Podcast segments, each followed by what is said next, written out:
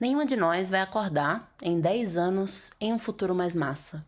Um futuro mais feminista, mais justo, menos desigual. Isso não vai acontecer porque o futuro é construído todos os dias, com escolhas, com omissões, com desejos e com ações, por cada uma de nós. E é por isso que a terceira temporada do Olá Bruxas vai trazer mulheres criadoras, mulheres que estão criando futuros melhores, mulheres que estão transformando os cenários para outras que virão. Eu sou Clara Fagundes, pesquisadora de futuros, cultura e mídia, comunicóloga, e esse é o meu podcast. Olá, bruxas!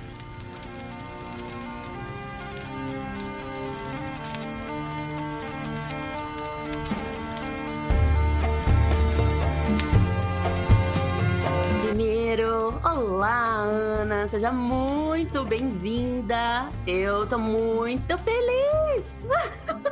Olá! Eu também tô muito, muito, muito feliz de estar aqui, de estar rolando esse bate-papo. Tu sabe que eu te adoro, eu sou mega fã do teu conteúdo, de você. Então é uma honra para mim estar aqui. Uma honra te ter como a primeira convidada da terceira temporada do Olá Bruxas. Uhul, estamos de volta. Vou explicar rapidinho a temporada para as bruxas que estão escutando. Como sempre, cada temporada traz um novo tema, e o tema da vez é criadoras, ou seja, gente que está ajudando a criar futuros melhores, especialmente para mulheres. Por isso, Ana, você pode se apresentar, contar um pouco sobre o que você fala na internet, quais são os seus propósitos, o que, que você anda fazendo? Claro! Uh, bom, para início, eu não, eu, não, eu não me considero uma influencer ou algo assim do tipo, né? Mas já me disseram que eu acabo influenciando. E é, de fato, né? Acaba acontecendo isso. Com certeza. Mas o que eu tento fazer é, em primeiro lugar, ser sincera o que eu já acho um pouco demais, porque eu não concordo com como as, ah, como as pessoas agem na internet, como elas se expõem de uma forma muito superficial, muito irreal, e eu já trabalho desde muito cedo com, no meio da moda como modelo, e eu sei o estrago que isso acaba causando na cabeça das pessoas, né? Porque a gente acaba vendendo algo que não existe sabe? Então, eu tento mesclar ali meu trabalho, mas dizer assim, olha, as coisas são desse jeito, entende? Não se iludam, sabe? Isso aqui é um personagem, né? Agora eu estou fazendo as fotos, estou gravando isso e tudo mais, mas é um personagem. A minha vida é normal. É tipo, todo mundo tem os seus, como é que é, seus sentimentos, suas questões e tudo mais. Eu tento trazer isso mais para a internet, sabe? Eu gosto de escrever bastante, expor sentimentos, né? Porque acho que estamos parecendo robôs, como se uh, sentimentos fossem algo não permitido, né? É, fosse algo feio sendo que isso existe dentro de cada um de nós, né? Então é basicamente isso. E eu dou algumas dicas lá que eu acho que pode ser útil para a galera. Ai, maravilhosa, mas é isso, não é sobre ser influenciadora, né? É sobre estar contribuindo para futuros melhores e aproveitando que você falou em sentimentos, tem algo que eu queria super conversar com você, que é as mulheres, em geral, não são ensinadas a desejar e sustentar esses desejos, né? Então, como é que foi o processo de se tornar desejante para você? O que, que você deseja hoje? Desejante, tu te referes a algo de atração, de de tudo que você quer, porque a gente acostuma muito a ouvir os desejos dos outros, a servir os que, o, o que os outros querem, né? O que que o que, que você quer? O que que como, quando você descobriu assim a bancar os seus desejos? Cara, eu sempre fui um pouco fora da curva. Sabe? Eu nunca aceitei muito bem as coisas como elas são. Eu sempre fui a, a revoltadinha, sabe? A rebelde sem causa. Ai, sei. Então, é. Te entendo. Então, eu não consigo. Eu já tentei me enquadrar numa questão comportamental, né? Porque a minha vida inteira disseram, né, e falam que o ideal para ser feliz, para ser uma pessoa aceita, é, é tu seguir um certo padrão comportamental que eu não tenho, que eu não consigo ter, sabe? Então, eu falo, Sim. eu exponho o que eu sinto, eu uh, exponho o que eu penso. Quando eu não estou satisfeita, eu falo mesmo, doa quem doer, eu falo. Então, até tentando achar um equilíbrio nisso para não me tornar uma sem noção, né? Então, para mim, foi um processo que, que foi acontecendo naturalmente, porque eu não consigo não ser, sabe? E a partir do momento que eu peguei e disse assim, ah, que saber? Vai ter gente que vai gostar e vai ter gente que não vai gostar, e paciência. Toca a tua vida, mulher vai ser feliz do teu jeito, sabe? Então, foi um processo. Foi esse momento. É, que foi. Esse momento que você percebeu. Quando, você lembra? Quando foi? Foi na adolescência, na, tipo, da adolescência para a vida adulta, sabe? Que eu, que eu saía e eu ficava muito doida, mas eu aproveitava muito. Eu, eu ria, daí tinha, tinha uma penca de gente que não gostava de mim porque eu pegava gente pra caramba. Eu disse, quer saber? Eu tô feliz, eu tô satisfeita. Por que, que eu vou me importar com o que estão pensando de mim? E, anyway, se eu seguir o padrão que eles estão querendo que eu siga, vão reclamar também.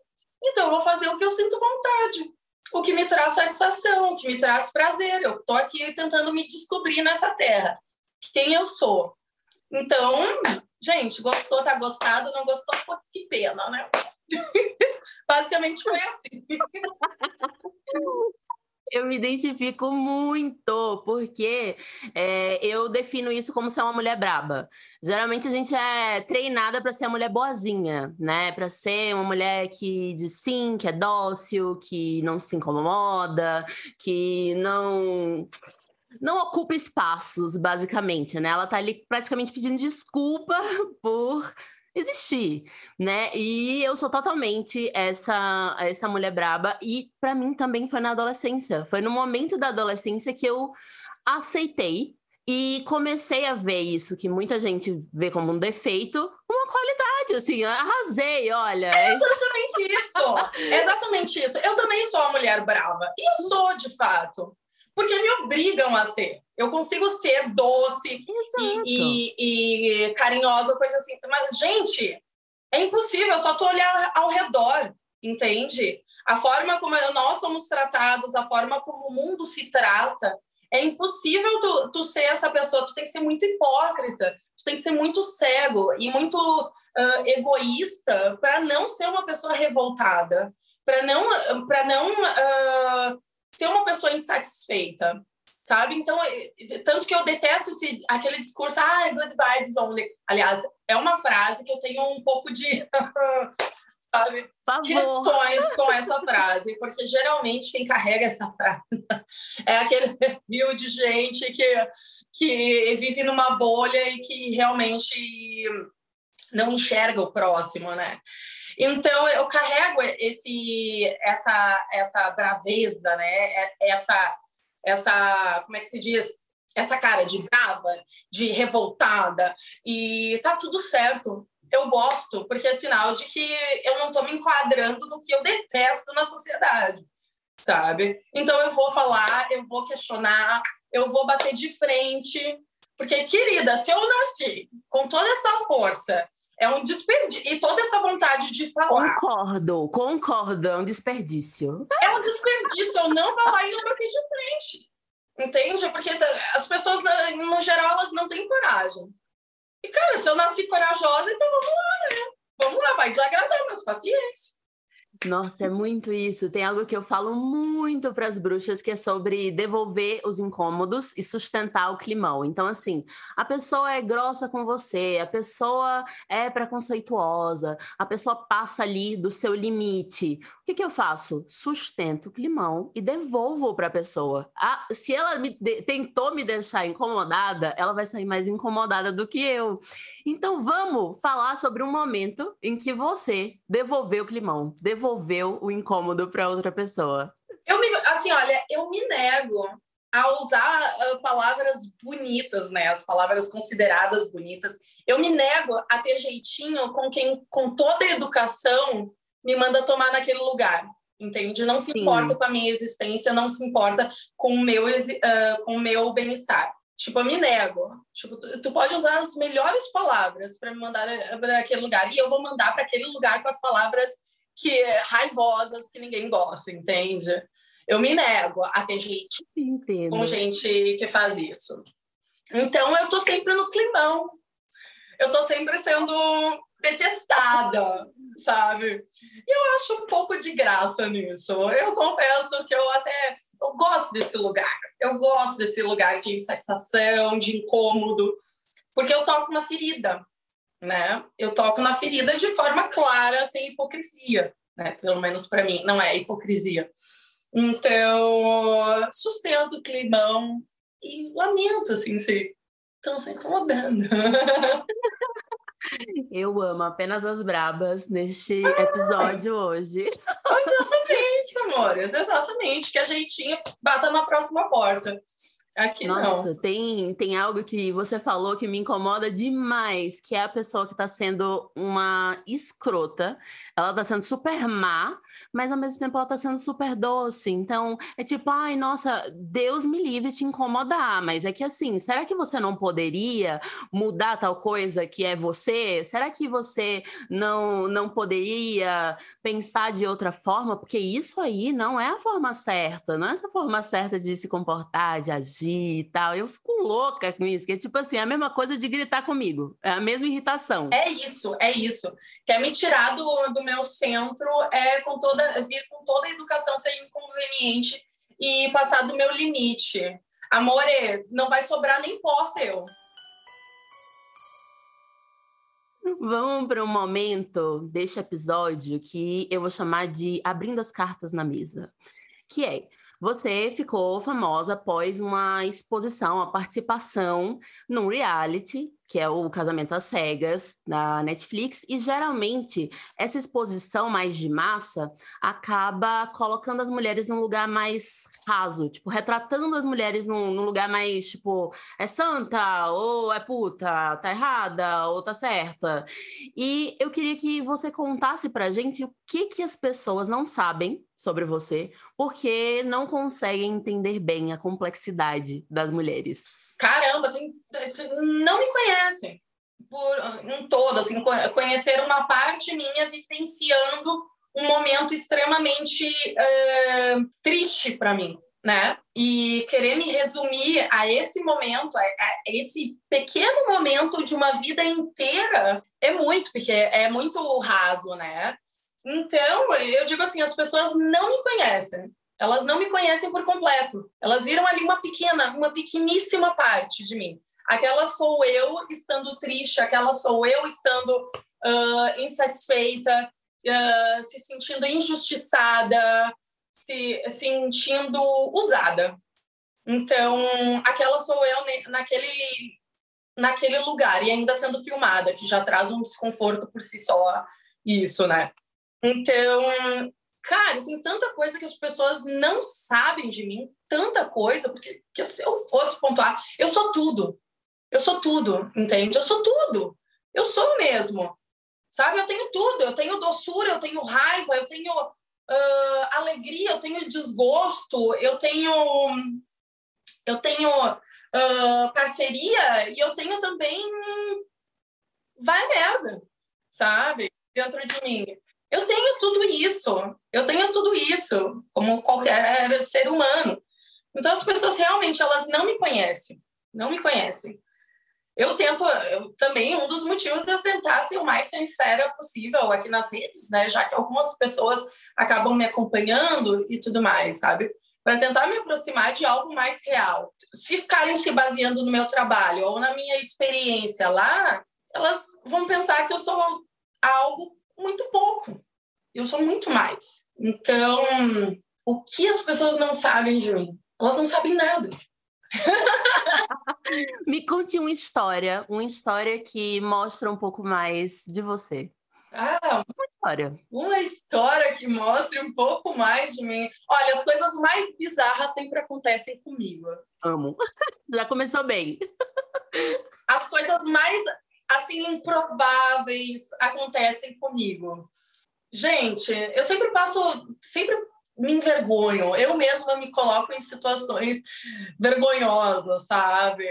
Acho que por causa desse, de, dessa falta de filtro e noção, que eu, que, que eu às vezes não percebo as coisas, sabe? Eu não, eu não tenho muito tato de perceber as coisas, então às vezes eu, eu me passo um pouco, né? Olha, eu não sirvo, eu não sirvo para mentir ou para fazer coisas escondidas, tá? Eu sou péssima, eu sou péssima, não dá certo, eu começo a me embananar, eu, eu faço tudo errado. Teve uma vez na adolescência, quando eu ainda morava com os meus pais, nossa, meu, que merda! Que, que assim, eu morava em Canoas, a gente morava em Canoas. E tinha um boyzinho que eu tava ficando e tal. Eu tinha acabado de terminar um relacionamento. Aí eu, bem, bem, bem cara de pau, esse outro boyzinho que eu tinha terminado o relacionamento, ele tinha uma banda. Que lá no Rio Grande do Sul era famosinha e tudo mais. Ia ter show dessa banda. Sabe? E esse boyzinho me fez muito sofrer. Aí eu peguei assim, tô ficando com esse outro boyzinho, que é um gatinho e que eu tô curtindo. Eu vou no show com esse outro boy. Reparação histórica. É, tipo assim, eu vou. E aí, só que o menino morava em Porto Alegre. Não dava para voltar depois do show. Aí eu pedi para os meus pais. Ele pode dormir na nossa casa? Claro, ele dorme no outro quarto. Você no, uhum. no outro. Claro, evidentemente. Né? Super separados. Né? Só que daí tá, chegamos. Ah, eu já tava aqui, ó. Eu bebia.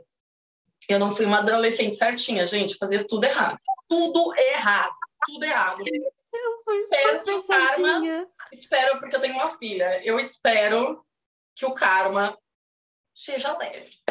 Mas, enfim. É, mas, enfim. Até uma aninha em casa.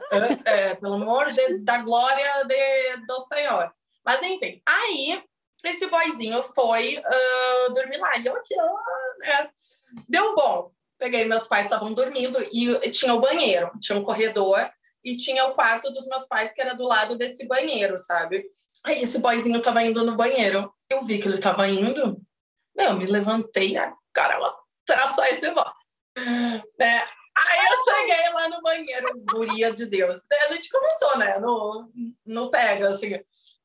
Guria, só que daí eu, eu me escorei na, na pia, mulher de Deus. Essa pia quebrou, estourou cano, estourou Não. tudo, tudo, tudo, tudo, tudo. Aí nisso, assim, só as, as portas se abrindo, assim, água para todo lado, e eu não sabia o que fazer. Eu deixei esse boy lá e saí correndo pro quarto, me tranquei, eu só vi meu pai saindo de cueca, assim, para ver o que aconteceu. E a cara do boy, eu senti, o que que eu faço? Ai, Largou ele para trás. Não, assim, olha, tudo alagado, tudo, tava ó, tava ó. E daí tinha um outro amigo meu na casa, também jogando, vomitando, assim, porque a gente tava muito, todo mundo bêbado, foi horrível. Aí meu pai ficou, tipo, um mês sem falar comigo. E o pior é que uma semana depois, a outra pia estourou. Só que não foi minha culpa sabe? Não foi minha culpa. A outra pia estourou. E parece que daí meu potencializou a raiva do meu pai comigo. E foram duas para ele resolver. É. Ele ficou assim, tipo, é, não, ah, ele não, ficou mesmo sério? sem olhar para minha cara, sem olhar para minha cara. Mas também, assim, eu sou muito sincera. Também teve uma vez que o meu pai, uh, meu pai, eles tentaram, eles tentaram, eu juro, eles fizeram de tudo para que eu fosse uma pessoa decente, tá? Uma pessoa assim, né, na linha, mas eu saí toda desvirtuada. Mas aí, uma vez, meu pai, eu ainda morava na casa dos meus pais, ficava com o cara, aí uh, dormi fora. Eles sabiam que eu ia dormir, né, era óbvio. Sim, sim. Aí, meu pai, cheguei no dia seguinte, e aí, meu pai, assim, onde que tu tava, Carol? Que eles me chamam de Carol, né? Aí assim, eu fiquei pensando assim, cara, eu posso mentir. É mais fácil, mas é mais fácil eu falar a verdade, sabe? E acabar com isso. E daí arcar com as consequências. Aí eu peguei, olhei pro meu pai assim, tu não, tu não vai querer saber onde eu tava. Ele, não, mas eu quero que não sei o que. Eu disse assim, então tá. Eu tava no motel. Nunca mais meu pai me perguntou assim, nunca mais, nunca mais. Você avisou, não foi? Eu avisei, tu não vai gostar. Mas basicamente é isso, assim, é, eu, eu faço umas coisas, eu me atrapalho, é, e, e as coisas improváveis acontecem. acho que dá super para te conhecer em mais complexidade. Eu estava pensando aqui numa história, você foi para adolescência e eu fui direto para infância. Pensei em uma história que eu acho que me representa até hoje, tem uma coisa assim de personalidade que eu cheguei em casa, devia ter uns cinco anos, talvez menos, e cheguei em casa muito orgulhosa de mim mesma. E aí minha mãe notou, né, que eu estava muito orgulhosa de mim mesma, e ela foi me perguntar o que tinha acontecido, e eu falei: "O menino me deu um dedo, me deu um dedo, só que eu retribuí". E aí ela falou: Por que ele te deu o dedo? Eu não lembro, não lembro a situação. E como foi? O que, que você fez? O que, que você fez então? Aí eu falei: Eu dei cinco. Ai, Daí eu botei a mãozinha, sabe? Estendi a mãozinha com cinco dedos. Ele me deu um, eu devolvi com cinco. Ai, que bonitinha, gente. Tá muito meiga, socorro. socorro. Total a minha personalidade. Eu nunca tive essa amiguinha eu sempre tive uma maldade, assim, uh, sabe? Eu sempre tive essa coisa meio, meio estranha dentro de mim. Tu é fofa, olha aí. Mas você vê que ali eu tava me achando muito revolucionária. ele deu claro, um, eu dei cinco, devolvi com cinco, arrasei, entendeu? Eu fiquei imaginando o um menininho. Uhum. E isso da revolucionária que tu falou, e eu dei o exemplo da, de algo, de uma história sexual minha, né? A minha sexualidade, para mim, é a coisa que eu mais bato de frente, que eu mais falo abertamente e que eu exponho, porque para mim sempre foi a coisa feia, né? A minha sexualidade sempre foi considerada uma coisa feia muito errada e tudo mais. E para mim, a minha revolta toda, uh, uh, a minha forma de dizer que eu, que eu não, que eu me nego a fazer parte disso tudo é ter uma vida sexual boa. Sabe? É tipo fazer o que eu sinto vontade, viver. Né? E isso sempre incomodou muito, muito, muito, muito as pessoas em geral. E é engraçado, né? Porque é uma coisa extremamente particular minha é algo referente ao meu corpo, a, a, ao meu prazer. Por que, que todo mundo aponta dizendo que eu tenho que eu não tenho o que fazer? Sabe? Então, é, isso de revolucionária, para mim, uma, da, as, uma das primeiras coisas uh, de, de demonstrar não, eu não vou fazer parte disso, foi viver a minha sexualidade. Maravilhosa, muito isso também que entra ali quando é, eu tô falando de mulheres desejantes, porque existem muitos desejos.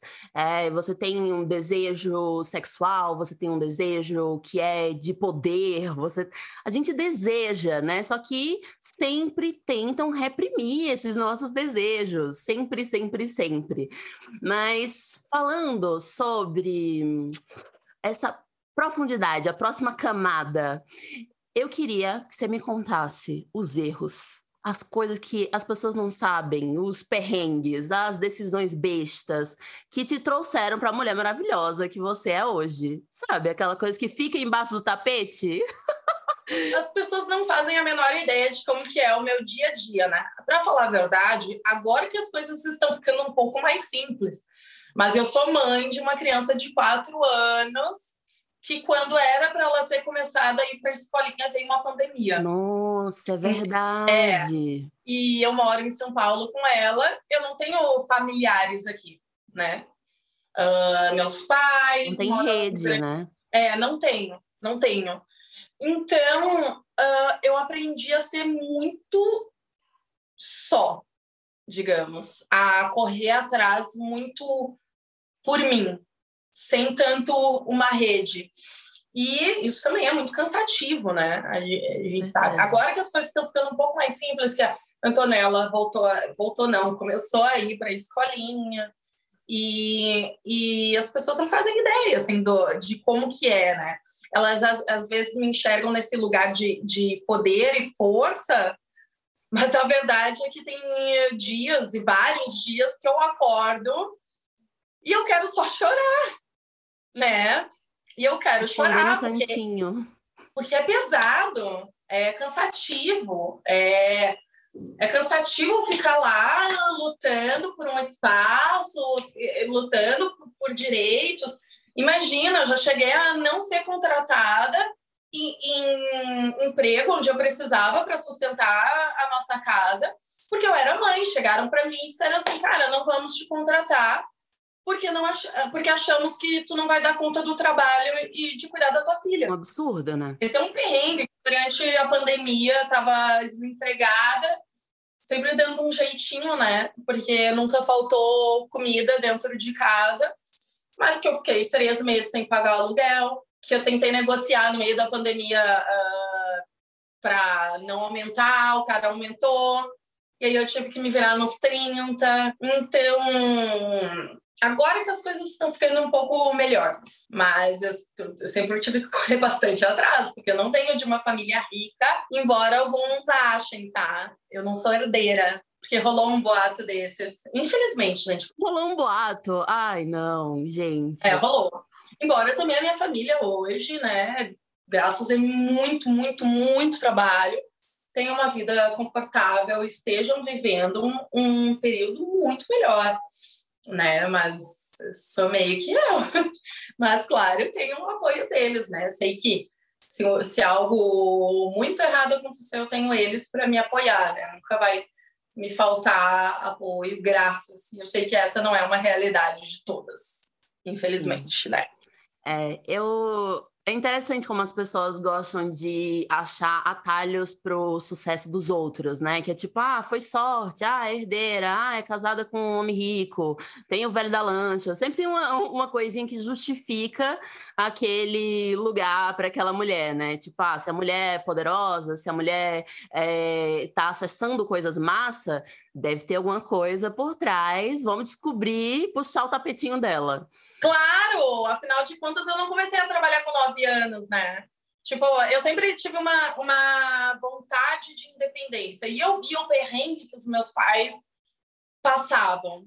Porque, sério, cara, é, a, lá é a pobre o negócio, sabe? É a pobre, os pobrão mesmo. Gente veio de um lugarzinho bem lá embaixo. E aí, e eu, tipo, por mais que nunca tenha me faltado nada, meus pais sempre nunca faltou comida ou um teto, sabe? Eu vi os, o perrengue deles, né? Para dar um, um, o melhor para mim, para minha irmã depois, né, que nasceu. E então eu sempre tive muita sede por independência, sabe? Independência financeira. Com nove Sim. anos eu comecei a trabalhar como modelo, mas eu vendia ali natura, vendia umas bijuterias, umas coisas assim. Com, uh, estudava de manhã Aí tinha uma loja que eu gostava. Eu tinha ali uns 14 anos, 13, 13, não, 14, 14 anos ali. E eles só contratavam com 16 anos, né? Que era a lei.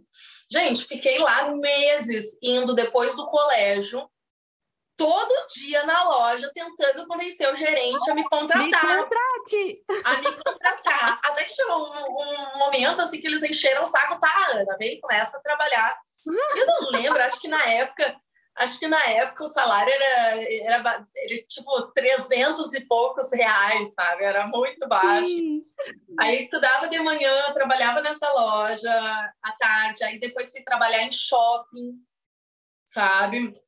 Então, eu estudava de manhã, ia para shopping, shopping trabalhava sábado, domingo, ia embora tipo 11 da noite, uma coisa assim. Então, pagava minhas coisinhas, sabe? Depois, uh, pô, eu queria precisava aprender inglês. Cara, eu não ia ficar pedindo para os meus pais, né? Por mais que eles quisessem me dar, eu sabia que ia ser uma coisa que ia faltar. Difícil, sim. É, que ia ser um, um, um sacrifício, né? um investimento, na verdade, um investimento que poderia comprometer outras coisas no, no nosso lar. Então, o que, que eu fiz? Não vou estudar inglês. Quando eu completar 18 anos, eu vou morar fora. E foi o que eu fiz. Sabe? Com 18 anos, fui para Irlanda, que era um lugar mais barato e mais fácil de entrar. Fui, não sabia falar uma frase em inglês. Não sabia. Nada. Fui, estudei, trabalhei de babá lá, voltei, daí fui fazendo as minhas coisas, sabe? Porque eu já era mais velha, daí foi indo, né? Mas, mas é isso, as pessoas não fazem ideia que, que sempre foi uma, uma coisa que foi trabalhada, tipo, eu trabalho com modelo desde os nove anos, então, com atuação, né? Que durante a vida fui estudando e tudo mais. E, meu, ainda tô longe de onde quero chegar, né? Ainda não tô na, na, numa estabilidade financeira, mas eu quero chegar e eu sei que eu vou chegar. Mas é aqui, ó. Pã. Com certeza, desde, desde cedo, desde 14 anos, indo lá encher o saco para ser contratada. Eu me identifico demais, eu sou super essa pessoa, assim, também. E eu acho muito bonito ver uma mulher que sempre quis independência, porque geralmente isso é um despertar, né? Para a maioria das, das mulheres, é uma coisa que demora um pouco. A gente vai aprendendo a querer casar, querer outras coisas, né? Outros finais felizes. E para mim sempre foi muito claro que eu queria ser independente também. Eu queria ser livre, fazer as minhas escolhas e eu queria aprender aprender o máximo possível, porque a, a, na minha família também teve essa, essa mudança muito grande de, de miséria para classe média, assim, e essa mudança aconteceu por conta de educação, por conta de educação pública.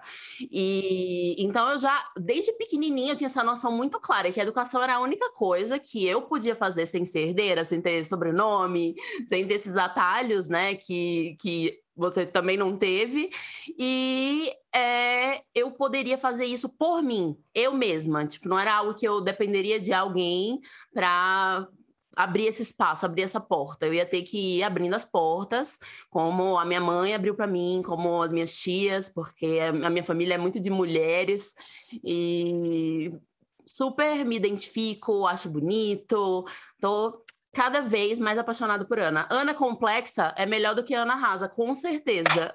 Amém! Amém! Eu não posso ser outra coisa, meu povo! Não espere de mim algo que eu não sou, pelo amor! Isso é desesperador. Às vezes as pessoas colocam uma expectativa em você, né? Colocam uma, uma idealização ali inexistente. E é uma coisa também que eu trabalho assim, com, com a galera que aparece nas minhas redes, que às vezes uh, acabam pontuando coisas que, tipo, ah, é perfeita. Não é isso, né? E, e ah, nessa busca, né, também por independência, também fechando muita, muitas portas, viu? Porque eu sempre tive essa, essa consciência de que. Uh, sempre tive essa consciência. Foi algo que foi crescendo, né? Tipo, pô, eu já sou padrão, sabe? Eu sou uma mulher padrão, então eu vou ter facilidades. E eu trabalho no meio que eu amo. Eu adoro atuar, eu adoro posar, porque é, uma, é um momento onde realmente sai muito de mim, assim, eu realmente ponho muita alma no, no, no, no meu trabalho. Então, eu vou colocar algum, algumas regras, tipo, várias vezes uh, deixei de trabalhar em agências porque me, me exigiam que eu emagrecesse mais. Tem uma penca de fotógrafos, de, de diretores que não trabalham comigo porque quiseram abusar. E eu peguei e disse assim, querido, aqui não funciona desse jeito, sabe? Bati de frente. Entende? Então, quando eu digo que eu realmente sou detestada por muita gente, eu sou. Eu sou. Mas é detestada pelas pessoas certas. Porque essas pessoas, se elas gostam de você, tem algum problema. Sabe? então, então, gente, assim, eu, eu, eu, eu sou detestada e também esse detestar uh, me, aspas, me prejudica um pouco para onde eu quero chegar, sabe? No meu caminho de, no sentido financeiro. Mas não, não vou negar, né? Então, essa busca por independência também é uma, é uma busca por si só difícil, mas também muito difícil por eu fechar portas, que eu acho que são importantes fechar, que não deveria ser só eu fechando, né? Então. Nossa, é muito verdade, né? Assim, a mulher que incomoda, ela vai ter alguns espaços que não vai caber. Mas, ao mesmo tempo, para ela caber nesses espaços, ela ia ter que ficar bem pequenininha, né? Ia ser bem desconfortável, ia ser bem, assim, sem respirar ali naquela caixinha do, do, do espaço que cabe para mulher que não se incomoda e que aceita os abusos, que aceita é, o o excesso, né? E também, claro, tem muitas mulheres que simplesmente nem percebem que isso está acontecendo, né? Acha que ah, é o que eu tenho que fazer, eu sou obrigada a dizer sim para certas coisas, eu sou obrigada a aceitar isso daqui. E tem esse esse lado também que bom que você teve a consciência de dizer esses nãos, né? Esses nãos que de fato fecham algumas portas, mas também que deixam portas melhores disponíveis, né? Eu, eu fiquei, eu dei uma pausa na minha vida em relação à atuação, né? Tipo, porque antes de engravidar da Antonella, eu participei de um curta. Aí depois desse curta, o diretor tentou me trancou no quarto com ele e uma forçada, enfim. É, é, foi bem, Nossa, foi bem, foi, trancou foi bem, no quarto, numa situação foi bem de poder. Complicado. Que horrível. Foi bem complicado isso. Isso me, me, me deu uma coisa assim, cara, eu não vou comprometer a minha sanidade por algo que eu sou apaixonada por fazer, sabe? E aí eu dei um tempo. E agora que eu tô retomando. Logo em seguida fiquei tive a Antonella e tudo mais, foi focar em outras coisas da minha vida que eu queria, né? Sempre quis muito ser mãe. Então, mas agora que eu tô retomando estudos, que eu tô. Porque não é justo, né? Não é justo eu abandonar algo que eu amo fazer, é porque as pessoas fazem esse tipo de, de coisa, né? Aí, também agora mais mulher, mais, mais brava ainda, né? Então, vamos lá, vamos lá, não vou me abandonar, não. Não, não vou me abandonar. Posso tropeçar, o joelho pode ficar fraco às vezes, mas daí eu vou lá e faço uma vitamina e tomo e vou para cima. Maravilhosa. E também se apoia em outras mulheres, né? Eu acho que, nossa, foi muito mais fácil para mim me posicionar, por exemplo, na internet, né? Eu sou uma pessoa que recebe ódio todo santo dia por causa dos, dos meus conteúdos, pelo, pelo que eu defendo. Tudo bem, tamo junto, tamo junto. E assim, ficou mais fácil quando eu conheci outras mulheres que passavam por situações parecidas também. Porque é tipo assim, dá aquela sensação de, cara, quem não gosta de mim não presta. Minha mãe tinha uma, um falar, assim, quando eu era pequenininha, que ela falava assim: é, quem não gosta de Clara, bom sujeito não é. Ou é ruim da cabeça ou é doente do pé. Era a, a, a brincadeirinha que minha mãe falava. E hoje é muito assim: quando algo, alguém vem, tipo, me odiar por causa de uma coisa que eu acredito muito, cara, que bom que você me odeia, porque senão eu ia estar tá concordando com você, eu ia estar tá te, te favorecendo, sendo que você concorda com as coisas absurdas, sabe? É isso aí! É disso que eu tô falando! É um prazer ser, ser odiada por certas pessoas. É um prazer. Fica lá, vão ter, honra, porque né? eu tô certa, sabe? Que tá tudo certo. Que eu tô fazendo do, je do jeito que eu acredito. Então, então, ótimo, faz parte. Ana, que, que conselho você gostaria de ter ouvido aos 15 e aos 25 anos? Uh, um conselho. Acredita, escuta a voz que tem dentro de ti. Escuta essa voz, sabe? Acredita no que tu sente. Porque por muito tempo eu, eu ignorei Todas as vezes que eu ignorei, eu sofri bastante. Todas as vezes que eu ignorei, eu me coloquei em algumas Nossa, frias. É muito verdade isso. É, eu chamo isso de aceitar ser louca, sabe? Porque tem umas situações que é tipo, é só sua intuição que tá ali dando alerta, dando alerta, Clara, não, tem alguma coisa errada aqui. E aí, quando você não ouve, você fica, putz, mas eu vou sair de doida, porque não tem nada que comprove que essa aqui é uma furada.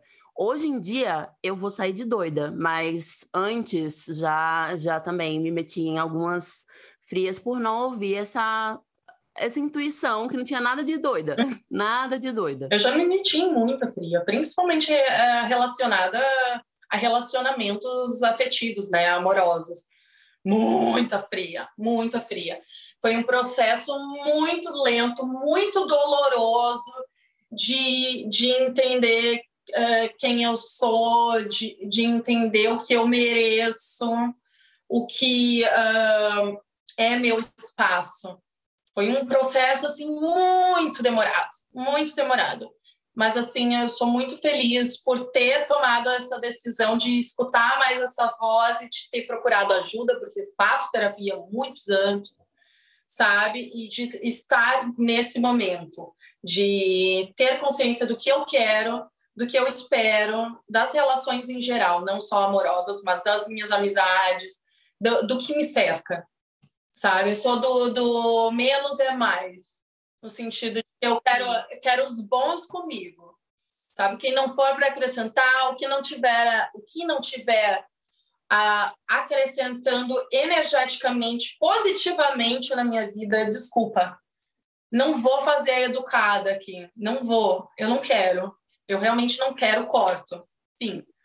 Então, é isso, escutem essa voz escutem que ela está aí para proteger, sabe? É, eu gostaria que tivessem me dito Nossa, isso. Aos 15 anos, eu acho que eu gostaria de ter dito que eu não estava errada no meu jeito.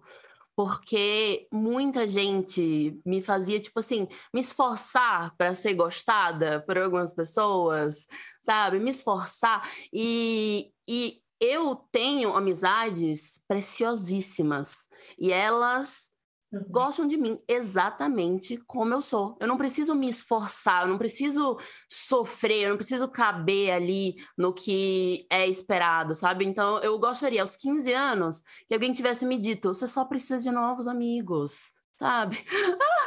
você precisa de outros outros grupos e tá tudo certo se você escolher algumas pessoas, porque algumas dessas pessoas vão ficar na sua vida e outras não, sabe? e outras não, deixa aí, deixa aí quem precisa se esforçar muito e você precisa, né, entregar muito de você para aquela pessoa querer você na sua vida. Isso seria alguma coisa massa de ter, de ter ouvido aos 15 anos. E aos 25? É, e, e por muito tempo eu me culpei e ainda tentam usar isso contra mim, de eu uh, ter menos pessoas na minha vida, sabe? Sendo que é uma escolha minha, que foi uma escolha minha, né? Que eu já fiz há, há um bom tempo. Então, uh, durante muito tempo, eu me culpei. Tipo assim, por que, Ana Carolina, que tu não, não te agrada, assim, do jeito que as pessoas se agradam pelas outras pessoas? Por que, que tu não consegue aceitar esse tipo de comportamento se todo mundo aceita? Sabe? Por que, que tu te sente assim tão mal com, com, com os próprios sentimentos, é, né? Com esse tipo de padrão é, de relacionamentos, né? Mas hoje eu tô ok. eu mesma. É. É, e outra coisa que tudo passa, né? Outro conselho, assim. Mas, tipo, eh, queria ter escutado isso, mas de uma forma intensa, não. Ai, tudo passa. Não, vem cá, tudo. Verdade. Pegasse assim pela cabeça, olhasse no fundo dos meus olhos, assim. Tudo passa. Esse momento vai passar, entende? Esse sentimento vai passar. Nossa, amo, amo tudo passa. Deixa eu pensar, eu tô pensando uma coisa muito específica, assim, que eu queria ter sabido aos 25 anos, que é eu queria ter descoberto antes que eu tinha toque. Teria feito a minha vida mais fácil, teria feito, assim, é, porque essa, essa sensação que você está falando de culpa, de, nossa, é, por que, que eu sou assim? Eu, eu tive algumas vezes na vida. E, e, hoje eu vejo que muitas coisas eram do toque já, já eram do, do transtorno obsessivo compulsivo. E eu não sabia, então eu estava achando que era só eu me esforçar muito, sabe? Ah, eu vou me esforçar muito e aí eu vou mudar essa, essa coisinha aqui. Porque eu sempre falava que eu tinha uma personalidade viciada. Tipo, eu, eu fui uma pessoa que, sei lá, foi beber um gole de vinho, já tinha 23 anos, porque eu tinha essa noção na minha cabeça que se alguém for parar na sarjeta, você sempre eu, sabe? Porque o meu é muito exagerado, eu sou muito exagerada com as coisas. E, e isso era o quê? A obsessão, a compulsão. Então eu tinha uma noção que tinha uma coisa fora ali da, da normalidade, mas eu achava que era só eu me esforçar muito, sabe? Vou me esforçar muito. Isso, eu ia ter descoberto antes da minha dislexia, que eu só fui descobrir na vida adulta. Nossa. Porque durante muito tempo, eu nunca fui uma mulher, uma criança, uma pessoa ignorante, sabe? Ou que não busca por conhecimento. Muito pelo contrário, eu sempre fui muito fominha sobre assuntos diversos, sabe? Política, música, arte, tudo, tudo, tudo, tudo, tudo. Eu sempre quis saber muito. Só que ao mesmo tempo eu me sentia burra, né? Burra. Porque, por, até pelo ensino que, que se dá nos colégios em geral, faz com que a criança se sinta nesse lugar se ela não consegue ter da forma padronizada, né? Como se as pessoas não fossem diferentes umas das outras. Então, durante muito tempo, eu me senti incapaz. Eu me sentia uh, menos, sabe? Menos capaz intelectualmente. E, uh, na verdade, eu tinha dislexia e não sabia. Não estava né? tratando, né? Não estava lidando com isso. É, eu entendo demais, assim, o diagnóstico para mim foi libertador foi, tá. Então, aquelas coisas que eu carregava não eram só minhas, e não era, tipo assim, só responsabilidade minha resolver, né? Tipo, eu precisava, de fato, de ajuda, eu precisava de, de profissionais. E, nossa, eu, a, a dislexia é algo que, que também faz muitas pessoas se sentirem assim. Eu tenho algumas amigas que descobriram muito tempo depois, assim, com 30 anos, é, com 20 e tantos anos, que eram disléxicas e passaram a vida toda achando que elas eram burras quando não eram. Uhum. E eu sabia que elas não eram, porque existem diversos tipos de inteligência. Então, você sabe que é uma pessoa inteligente. Só uhum. que, simplesmente, o ensino da, da escola tradicional não, não abarca todas as pessoas, é. né? É muito equivocado, é muito equivocado, exclui as pessoas, né? Uh, é, é, bizarro que ainda hoje uh, o ensino não tenha melhorado, o método de ensino não tenha mudado. É, é, bizarro, porque, gente, todo mundo sabe que as pessoas são diferentes umas das outras e que aprendem de formas diferentes. Mas também, se formos entrar no, no, no assunto educacional do nosso país, Vixe. Né? Tanta ter melhorado, começando pelo salário dos nossos professores. É verdade. Né? Então, aí vai ser assunto para mais de dia. Nossa, com certeza. Falar em educação, a gente fica aqui uma semaninha. Mas pensando em futuro, eu tenho uma pergunta que é para a ah. Ana do futuro. O que, que você diria hoje para a Ana de daqui a 10 anos? O que, que você espera dela? Você já pensou já. nisso? Vinhado, Espero que tu esteja muito rica. Tu não me decepciona! Eu quero te ver nas Maldivas. Sim. Nossa, concordo plenamente. Clara do futuro, se não tiver rica, não. Não, não, não, nada não. disso. Não, tô brincando. Eu só eu quero o meu objetivo mesmo. Falo essas coisas brincando e tal, mas o meu objetivo é que eu esteja feliz, satisfeita e estabilizada. Bom, bom. Estabilizada. Para mim, isso já é, é o suficiente. Eu, eu, brinco e tudo mais, mas na real, eu me contento muito com uma vida na praia, tranquila, em contato com a natureza, comendo bem, Sim. sabe? Sem estar sem, sem tá passando necessidade e sufoco no fim do mês, sabe? É isso.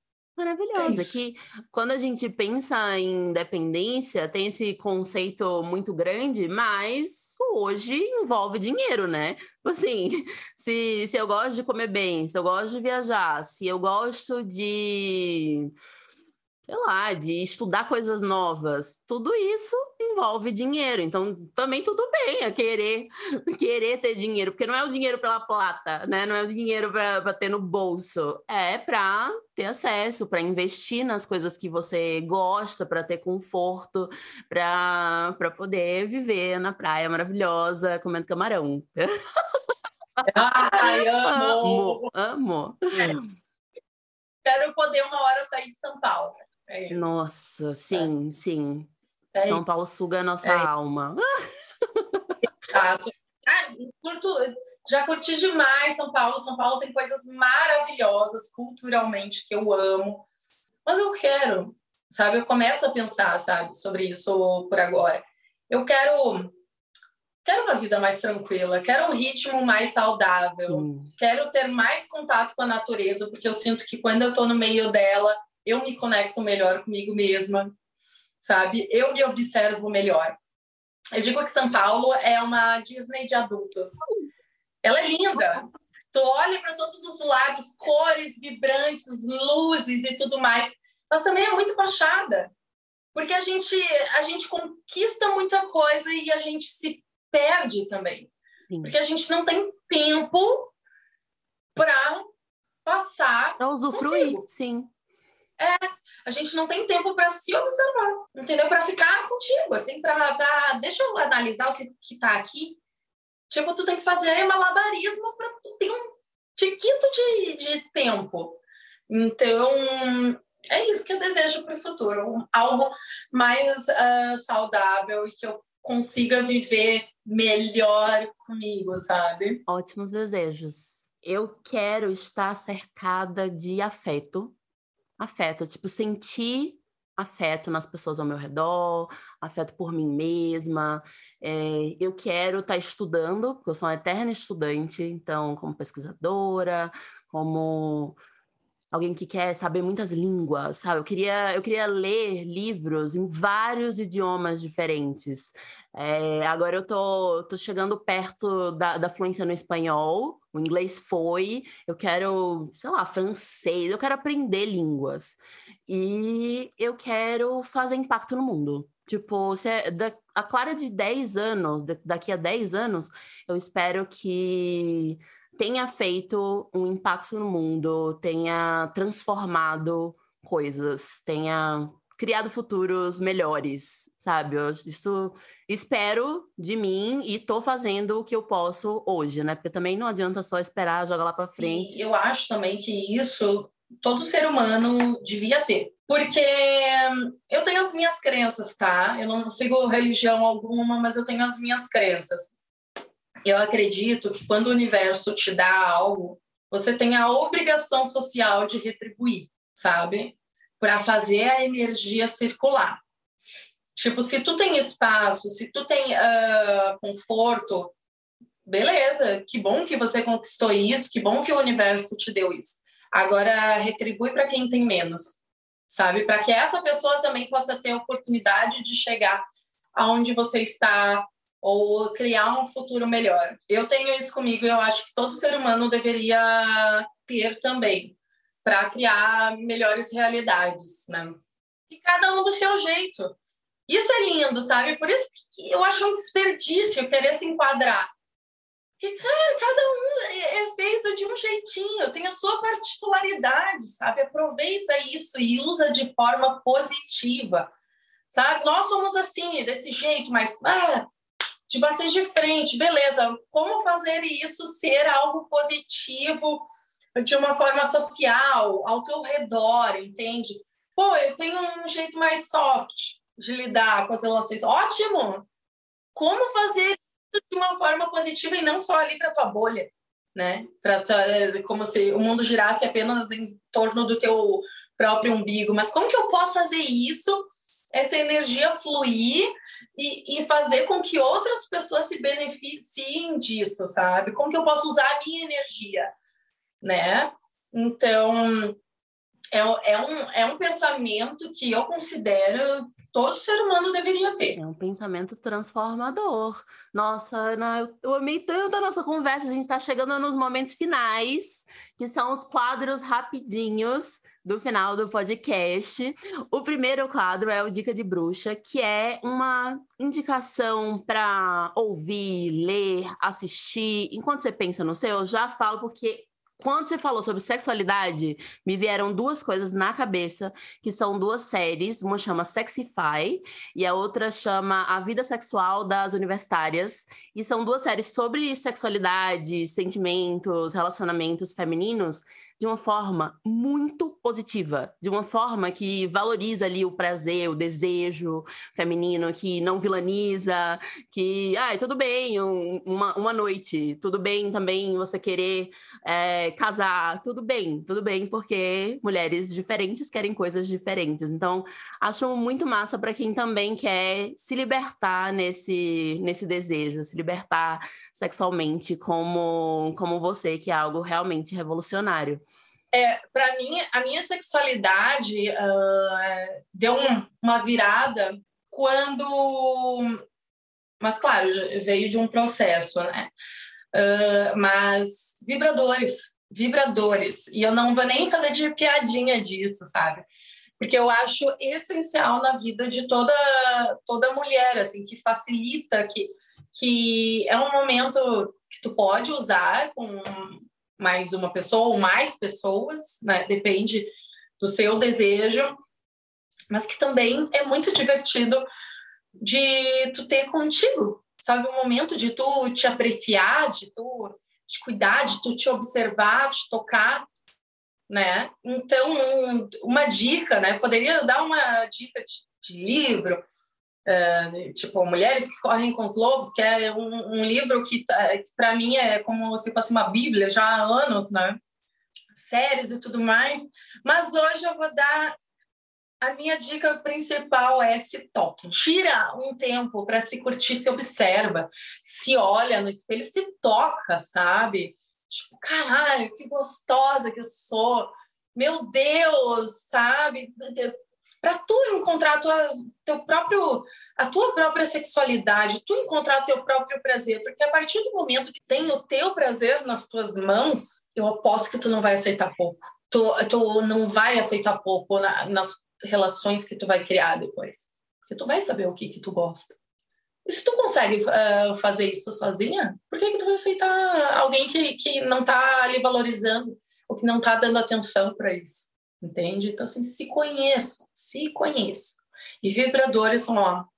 Ótima dica da bruxa. Arrasou. Peguem as suas vassouras, meninas. Vocês não acham que as vassouras das bruxas eram realmente vassouras, né? Vamos lá! A gente sabe o que aquilo significava. Não era, era para voar, mas não era para alçar esse tipo de voo lá, não. Eram outros. Ai, ai. Agora eu tenho mais dois quadros, dois microquadros, que são. Me conte uma inspiração sua. Uma inspiração minha? A natureza. É o que mais. A natureza em, em geral é o que mais me inspira e o que mais me traz para mim, sabe? Tipo, acho que tudo é conectado, tudo, tudo, tudo. E na, no ritmo de vida que nós levamos, a gente esquece a essência, o que nos mantém vivos, o que uh, nos mantém aqui. Tipo, eu não. A árvore que tem ali, ela faz parte de mim também. Sabe? Ela é importante para minha existência. Então, o que mais me inspira é observar a natureza. Ai, belíssimo. Algo que me inspira muito é. Putz, cinema. Cinema. Várias vezes, assim, eu tô no, no cinema e eu tipo, agradeço por estar viva, sabe? Assim, ai, que bom que eu tô viva e tô aqui podendo assistir esse filme de Almodóvar, a forma como ele vê as pessoas, ou esse esse filme aleatório que eu entrei no Cinecess que era de uma diretora iraniana, sabe? Assim, aí eu tô vendo outra cultura e nossa, o cinema é algo que me, me inspira muito, muito, muito. É, e é uma coisa também que é outra coisa que me deixa revoltada, porque cinema é uma coisa cara.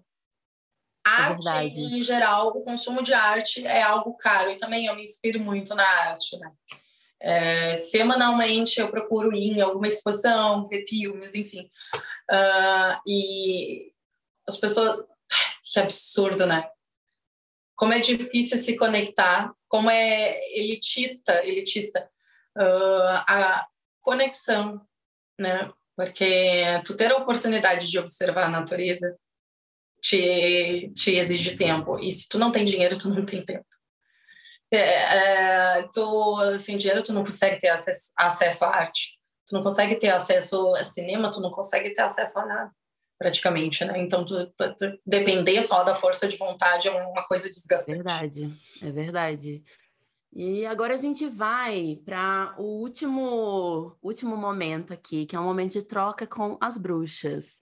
Uma delas me mandou um drama mandou uma, uma questão e a gente vai dar um conselho para esta bruxa, tá? Então, o que, que a bruxa mandou aqui?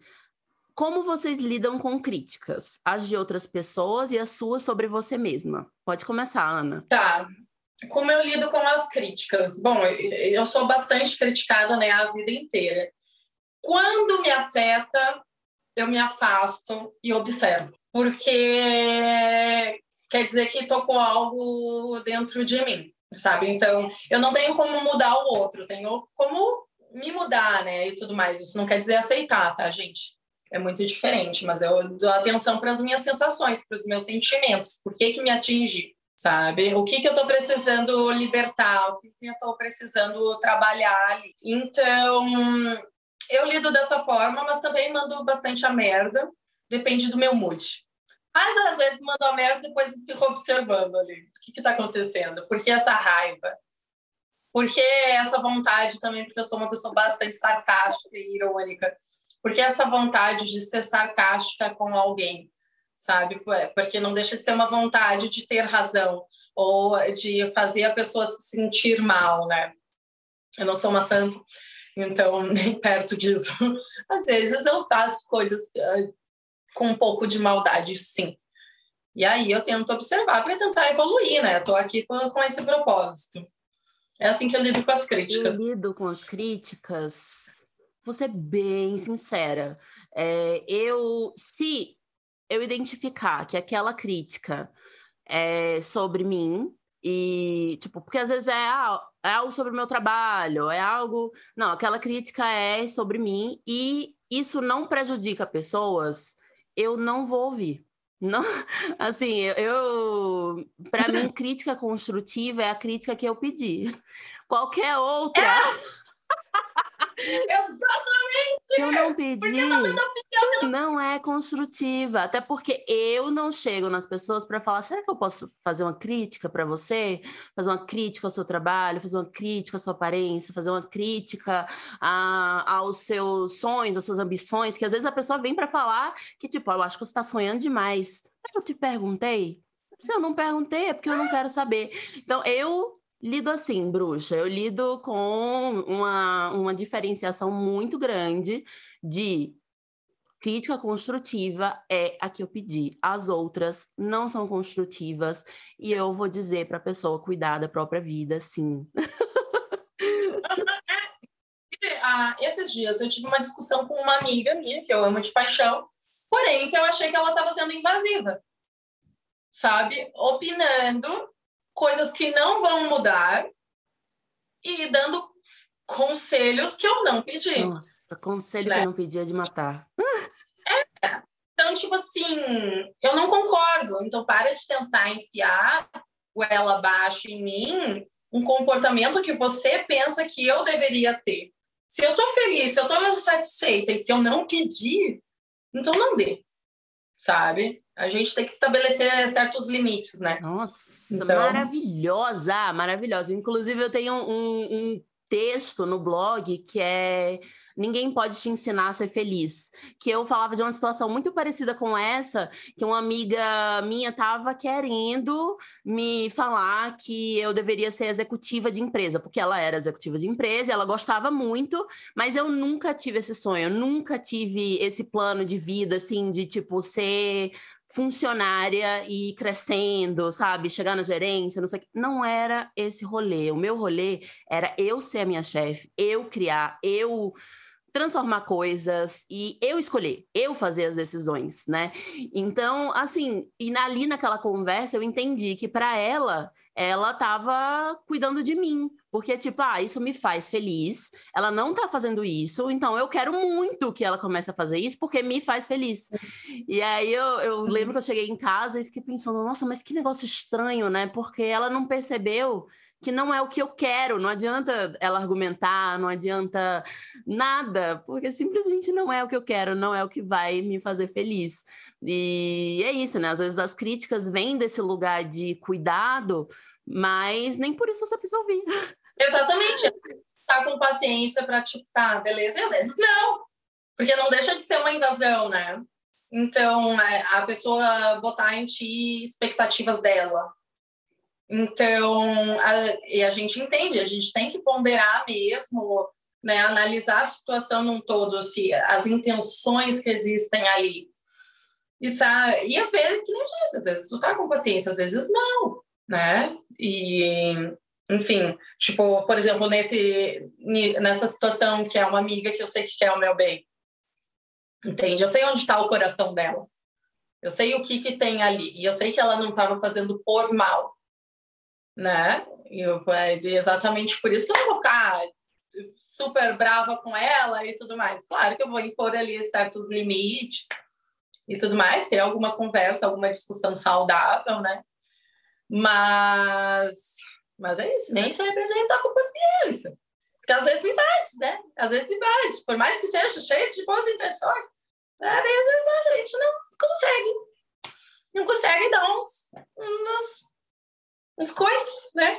Então. E ela perguntou também como lidar com as críticas que a gente tem sobre a gente, as autocríticas. Para mim, são as mais difíceis. são as mais difíceis. E eu tenho um truquezinho que tem funcionado. Tem funcionado. Não, eu tenho dois truques. Vamos dizer, nem sempre funciona, depende do dia. Tem aqueles dias que você tá mais. tá, tá mais insegura também, tá mais cri-cri ali com os detalhezinhos. Mas a minha primeira dica, assim, é pensar em 20 segundos de coragem. É, quando, por exemplo, nossa, eu vou me, me candidatar a uma vaga, aí vem aquele negócio, será que você é suficiente? Será que não sei o quê? É, eu acho que não é para você. Vai ter uma galera que é mais velha, que nananã, nananã. E aí eu penso, 20 segundos de coragem. Eu vou aqui preenchendo esse negócio, esse formulário e tal, e com 20 segundos eu vou clicar e vou, vou me candidatar. São 20 segundos. Então, assim, não é que, nossa, calei a crítica na minha cabeça, mas fui junto com ela e fiz o que tinha que ser feito, porque eu precisei só de 20 segundos de coragem. E a outra que eu tenho muito é me perguntar como eu lidaria com essa crítica se fosse uma amiga minha falando sobre ela. Então, tipo assim, ah, a minha amiga chega para mim e fala: "Nossa, amiga, eu acho que eu não valho nada, eu não entrego nada para o mundo. Eu, tipo, não sou necessária. Ninguém ninguém vai sentir falta se eu parar de falar na internet, ninguém vai sentir falta se eu parar de ir ao trabalho. Como é que eu ia lidar com isso? Porque eu com certeza ia acolher essa minha amiga, e eu ia falar que ela é muito valiosa, que falar todas as coisas que eu valorizo nela, né? Falar todas as coisas que ela entrega ao mundo, que são insubstituíveis. Então, se eu faria isso para minha amiga, por que, que eu estou pensando isso sobre mim, sabe? Então, eu sempre tento trazer esse exercício de pensar como eu reagiria a essa mesma crítica com alguém que eu amo, com alguém que eu vejo com afeto. Porque às vezes as nossas críticas são justas. Assim como se uma amiga vier falar para mim: olha, amigo, acho que eu, eu, eu sou meio grossa. E eu vou falar: sim. Sabe? Eu vou falar sim, tipo, se você quiser, a gente pensa em formas de melhorar isso. Então, tem aquela crítica autocrítica até que é justa e que é boa, que é pra gente evoluir, e tem aquela que é simplesmente síndrome da impostora, que é medo, que é insegurança, que é ouvir o que outras pessoas foram falando, né, sobre você, sobre o que você vale, e que aí sim é momento de pensar. É você. Exato. E daí não você é tá você, refletindo ela. aquilo. Lançando em você as frustrações dela, as expectativas dela, ou as coisas que ela não consegue lidar dentro de si, né? É isso. Eu, eu lido com, de uma forma bem parecida uh, com você, assim. Eu tento trabalhar a gentileza comigo mesma, sabe? Então, o que não é nada fácil. Por exemplo, eu não sou nada uma pessoa zero competitiva. Eu não gosto. Eu não gosto de competir com outras pessoas. Não gosto de. Eu sempre pratiquei esporte, não gosto de, de esporte competitivo. Não gosto de competir absolutamente nada. Até porque eu acredito que todo mundo tem um espaço, sabe? Todo mundo tem, tem espaço, é só você ser você mesmo e correr atrás do seu que você vai conquistar. É assim que funciona na minha cabeça. Porém, eu sou danada comigo mesma. Eu sou, eu sou, cara. Se eu sinto, quer ver eu me sentir tipo ó, é quando eu olho para algo que eu fiz e eu sinto que eu não dei o meu Nossa. melhor. Cara, e tipo, não dar o melhor, às vezes tu tá cansada. Às vezes aquele foi o teu melhor naquele. Melhor que você pôde. É, tipo, naquele momento foi aquilo e deu, sabe? Mas, cara, quando me vem esse pensamento, é um negócio que me destrói, que me destrói, assim, que eu fico mal, que eu fico depressiva. É um toque ali para eu ficar muito, muito, muito abalada mesmo, sabe? Então, já tem um tempo que eu venho trabalhando isso, essa, essa gentileza comigo mesmo, sabe? De, de tentar ser gente boa comigo. Tentar não ser uma tremenda babaca comigo mesmo. Porque eu não sou assim com as pessoas. Que nem você, o exemplo que você deu, né? O que o que você iria falar para uma amiga sua nessa situação? É a mesma coisa que eu faço comigo mesma. E uma coisa que, que, que me ajuda nessa, nesse trabalho de gentileza é me maquiar. Que demais! É me maquiar. É um momento daquilo do toque, né? Do, é, que é um momento que eu fico me observando no espelho e que eu fico brincando com texturas e que eu fico observando, porque eu também, por mais que seja padrão e tudo mais, eu sofro bastante. Uh, eu tenho um certo distúrbio de imagem em relação a mim, que eu sei que é resquício da, da minha profissão e de Isso, do que me disseram, é, do que me disseram durante a vida que eu vou trabalhando e é uma forma de eu ser gentil comigo mesma de tipo de eu colocar as ideias no lugar sabe? Esse momento é só meu, olha, tá, tu tem texturas, tu tem marcas, a sua pele está mudando, tá tudo certo, sabe? Por que você está sendo tão crítica comigo? Porque a primeira coisa que bate de, de crítica conosco, para mim, é estética. É a primeira coisa, assim, é uma coisa. Eu realmente tenho uma imagem bem distorcida de mim. Então, eu tento me situar dessa forma, de ser gentil, da mesma forma que eu seria com, com outra pessoa. Amei, amei. Apenas assim. Eu não acho que a solução é a gente virar amiga. Eu também acho, acho. E eu me nego a não me encontrar contigo essa semana que vem, que eu já falei contigo ali. Vamos! Pelo amor de Deus, vamos fazer isso aí acontecer, vamos fazer essa amizade acontecer. Não só no virtual, não quero. Chipa, bruxas? Por favor, vamos lá. Não, óbvio, eu, te, eu, já te adorava, te adoro muito mais agora. Te adorei lá no, no dia do evento que a gente se conheceu, pessoal. Ai, sim, então, sim. Adorei esse bate-papo nosso. Então, espero que possa reverberar coisas positivas, não só como foi aqui para a gente, mas também para outras pessoas que, que assistam, né? Então, assim, eu estou muito feliz com esse encontro. Eu também. Muito, muito, muito obrigada. Um beijo. E bruxas, até a próxima sexta.